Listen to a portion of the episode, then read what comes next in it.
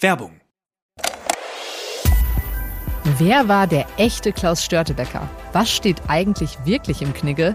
Und was hat es mit dem Hollywood-Zeichen ursprünglich auf sich gehabt? Ich bin Wim Orts und ich nehme euch in meinem Podcast Aha History 10 Minuten Geschichte mit auf Zeitreise. Jeden Montag und Donnerstag beantworte ich Fragen zur Vergangenheit und dabei geht es auch um Themen, die so ganz sicher nicht im Geschichtsunterricht vorkommen. Aha History 10 Minuten Geschichte hört ihr immer montags und donnerstags ab 5 Uhr auf welt.de und natürlich überall da, wo es Podcasts gibt. Werbung Ende. Das Bild News Update. Es ist Sonntag, der 14. Januar und das sind die Bild Topmeldungen. Frederik ist der neue König, Dänemark feiert den Krönungskurs.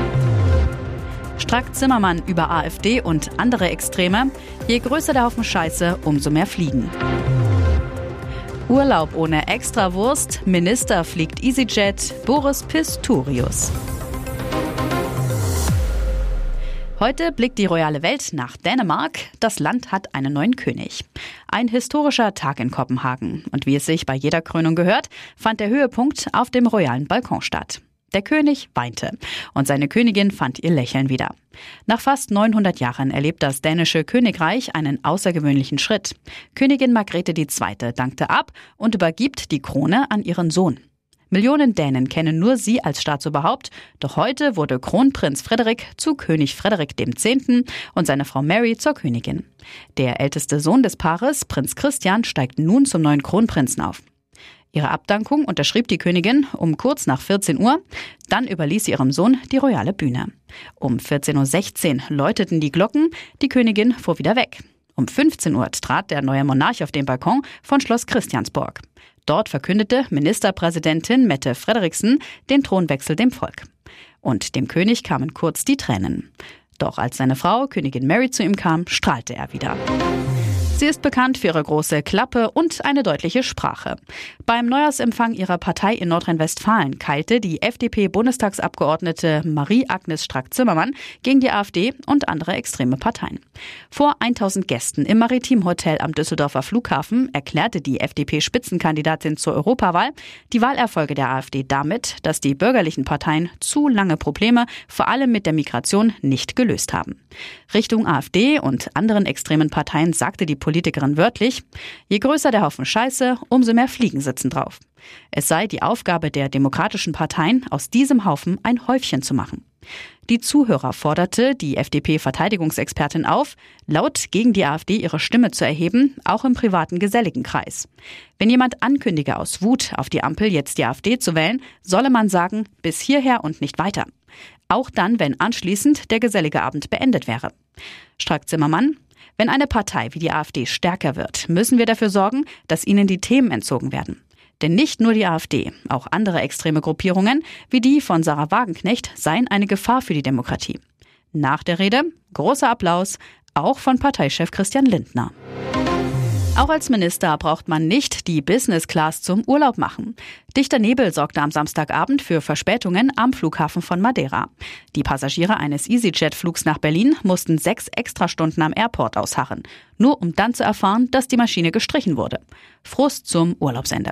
Mittendrin Deutschlands Verteidigungsminister Boris Pistorius. Ein Bildleser entdeckte den SPD-Politiker unter den Wartenden. Mit lässigem Rucksack, Rollkoffer und seiner Lebensgefährtin Julia Schwanholz.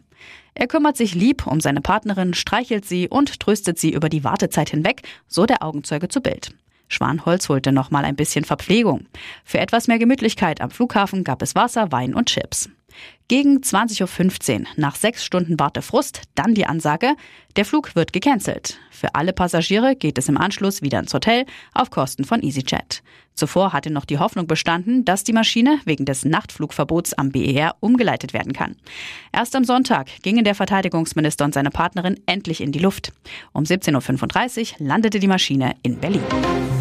Wieder ein tragisches Unglück in den Bergen.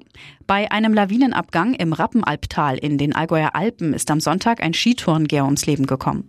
Bei der Abfahrt vom 2459 Meter hohen Linkerskopf ist der Oberallgäuer laut Polizei von einem Schneebrett erfasst worden. Die Lawine riss ihn 600 bis 800 Meter weit mit. Die Bergwacht sei innerhalb weniger Minuten vor Ort gewesen, habe ein Signal des Mannes orten und ihn wenig später befreien können. Trotz sofortiger Reanimationsmaßnahmen verstarb er noch an der Unfallstelle. Laut Polizei hatte der 27-Jährige mit drei Begleitern den Linkerskopf bestiegen. Beim Abfahren war er der Erste der Gruppe und geriet in die Lawine.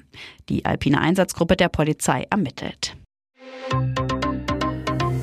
Und jetzt weitere wichtige Meldungen des Tages vom Bild Newsdesk. Im Familiendrama um zwei Kinder aus der Steakhouse-Dynastie Block führt die heiße Spur in den Nahen Osten. Acht Männer hatten in der Silvesternacht die Kinder Clara und Theodor aus Dänemark, dort lebt ihr Vater Stefan Hensel, gewaltsam zurück zu Mutter Christina Block nach Hamburg gebracht. Inzwischen sind die Kinder nach einem Gerichtsbeschluss wieder beim Vater.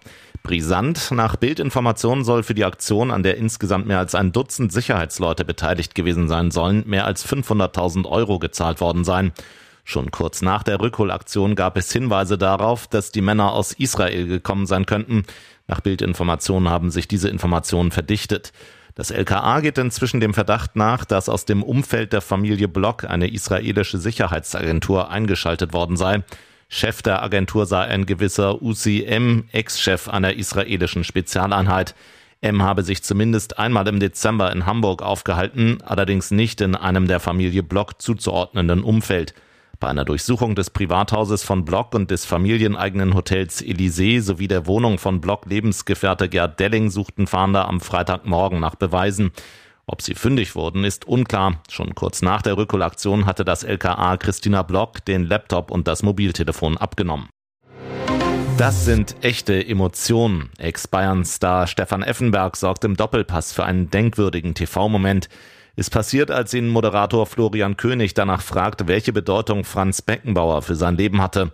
Effenberg muss erstmal tief Luft holen, ringt nach Worten. M stößt es aus ihm heraus, dann verzieht er den Mund. Er war ein großartiger Mensch, sagt Effenberg noch mit gebrochener Stimme, dann schießen ihm die Tränen ins Gesicht. Effenberg schüttelt den Kopf, steht auf und verlässt die Live-Sendung. Moderator König einfühlsam, bleib sitzen, Stefan. Doch Effenberg verlässt die Runde, das Publikum applaudiert. Er geht vorbei an den Zuschauern und begibt sich in einen Nebenraum des Hilton Hotels am Münchner Flughafen, aus dem die Sendung übertragen wird. König, ich verstehe das, die Emotionalität ist bei so vielen, die ihn kannten, so groß. Ich habe neulich gesagt, und das meine ich auch so, alle, die den Fußball geliebt haben, hatten einen Kloß im Hals. So wie Stefan Effenberg, der sinnbildlich für Fußball Deutschland um Franz Beckenbauer trauert. Der Kaiser verstarb am Sonntag, dem 7. Januar, in seinem Zuhause in Salzburg. Am Freitag findet ab 15 Uhr die Gedenkfeier für Franz in der Münchner Allianz Arena statt. Effenberg kannte Beckenbauer gut. Der Tiger spielte von 1990 bis 1992 und von 1998 bis 2002 bei den Bayern. Die Ergriffenheit des Ex-Profis ist also mehr als verständlich. Effenberg kehrte schließlich nach etwa 20 Minuten zurück. Der TV-Experte talkte mit den anderen Gästen, allerdings nicht mehr über Beckenbauer, sondern über aktuelle sportliche Themen. Ihr hört das Bild News Update mit weiteren Meldungen des Tages. Weder Berlins Partyszene noch der Hamburger Hafen oder Münchens Nähe zu den Alpen scheint bei den Bewohnern dieser Großstädte für große Zufriedenheit zu sorgen. Denn bei einem europaweiten Ranking kamen zwei deutsche Städte unter die Top Ten, die wohl niemand gleich auf dem Zettel hatte. Oder hätten Sie gedacht, dass Rostock auf dem achten und Leipzig sogar auf dem vierten Platz gelandet ist? Die EU-Kommission wollte wissen, wie zufrieden die Europäer mit ihrem Wohnort sind und befragte 73.000 Menschen zwischen Istanbul und Reykjavik in 83 Städten. Die beiden ostdeutschen Städte ließen Metropolen wie Berlin, München oder Hamburg hinter sich. In Leipzig sind 95 Prozent der Befragten in ihrer Stadt glücklich. In Rostock fühlen sich 94 Prozent der Umfrageteilnehmer wohl. Die Soziologen verglichen Infrastruktur, medizinische Versorgung, Kultur, Bildungs- und Jobangebote, Sicherheitsgefühl und Inklusion befragten jeweils etwa circa 840 Einwohner. Hier ist das Bild News Update. Und das ist heute auch noch hörenswert. Wilde Verschwörungstheorien um Taylor Swift. Jetzt schaltet sich sogar das Pentagon ein. Megastar Taylor Swift steht mal wieder im Zentrum einer völlig verrückten Verschwörungstheorie. So verrückt, dass sich sogar das amerikanische Verteidigungsministerium dazu meldet. Beim US-Fernsehsender Fox News wurde die Sängerin direkt mit einer Gaga-These in Verbindung gebracht. Moderator Jesse Waters behauptete laut dem Magazin Politico, die Sängerin würde an der Spitze einer geheimen politischen Agenda stehen. Der wirre Gedanke dahinter, das Pentagon habe der NATO vorgeschlagen, Taylor Swift in ein Instrument zur Bekämpfung von Fehlinformationen im Internet zu verwandeln. Als Beweis dient Waters dafür ein Video einer von der NATO gesponserten Konferenz. Dort hatte ein Sprecher 2019 Taylor Swift als Beispiel für eine einflussreiche Person genannt. Nun reagierte das Pentagon auf Waters krude Darstellung. Sprecherin Sabrina Singh, was diese Verschwörungstheorie angeht, können wir sie abschütteln. Singh machte mit ihrer Wortwahl eine direkte Anspielung auf Taylors Hit Shake It Off, die sie im weiteren Verlauf ihres Statements, in dem sie den Kongress um mehr Geld bat, noch weiterführte. Mit den deutlichen Worten hat sich das Pentagon klar gegen die Verschwörungstheorie positioniert. Taylor Swift hat sich zu der wirren Spekulation bisher nicht geäußert. Erst kürzlich erschien in der renommierten New York Times ein Artikel, in dem die Autorin spekulierte, ob Taylor dem Queer-Spektrum zuzuordnen sei. Eine Theorie, die unter den Gaylers extrem populär ist. Diese Fans halten die Sängerin für lesbisch oder bisexuell, obwohl sie dazu keinerlei Äußerung gemacht hat und glücklich mit NFL-Star Travis Kelsey liiert ist. Die empörte Reaktion folgte deutlich. Gegenüber CNN erklärte eine dem US-Superstar nahestehende Quelle, es scheint keine Grenzen mehr zu geben, wenn es um Taylor geht, unabhängig davon, wie aufdringlich, unwahr und unangemessen das ist.